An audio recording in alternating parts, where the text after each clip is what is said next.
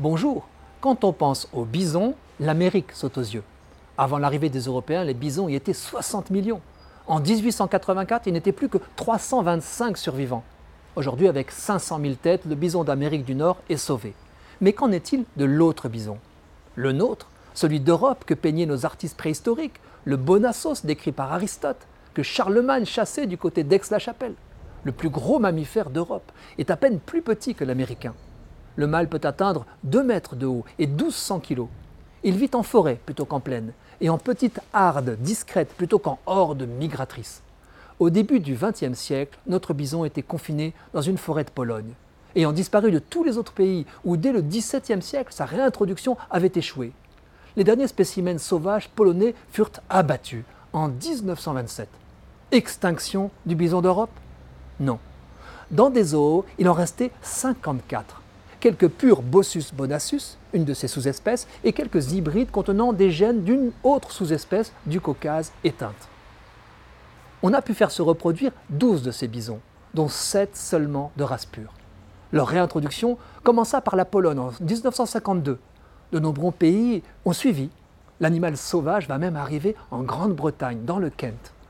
Deux tiers des bisons d'Europe vivent aujourd'hui à l'état sauvage. Les autres sont en semi-liberté ou en captivité tous descendent des douze survivants. Réintroduire une aussi grosse bête ne va pas de soi. Pour les défenseurs d'un projet de retour en Espagne, elle serait utile comme débroussailleuse de sous-bois en prévention des incendies.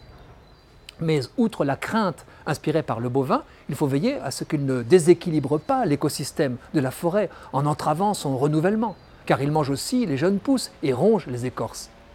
Pour préserver le ruminant, il a fallu diversifier les gènes dans chaque harde, sans mélanger les purs et les hybrides.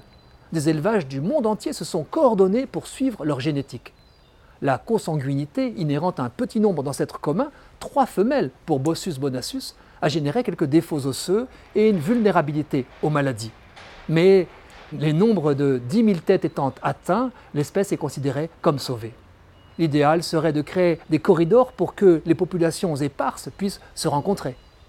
Mais une vive controverse oppose les défenseurs du bison d'Europe, qui ont abattu les bisons de sang mêlés à l'américain, à la Russie, qui a créé des troupeaux sauvages de bisons croisés avec l'américain. Une hybridation générale signerait l'extinction de la race originelle.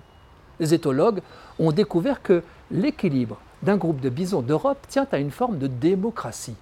La harde est dirigée par une femelle dominante qui serait sensible aux propositions émanant des autres bisons du groupe quant à la direction à prendre, se laissant influencer par l'avis majoritaire qui se dégage des mouvements de tête, surtout des femelles. Une telle démocratie participative rend notre bison sympathique.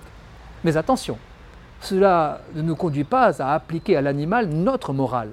Songeons qu'on extermine les bisons hybrides pour préserver la pureté de leur race.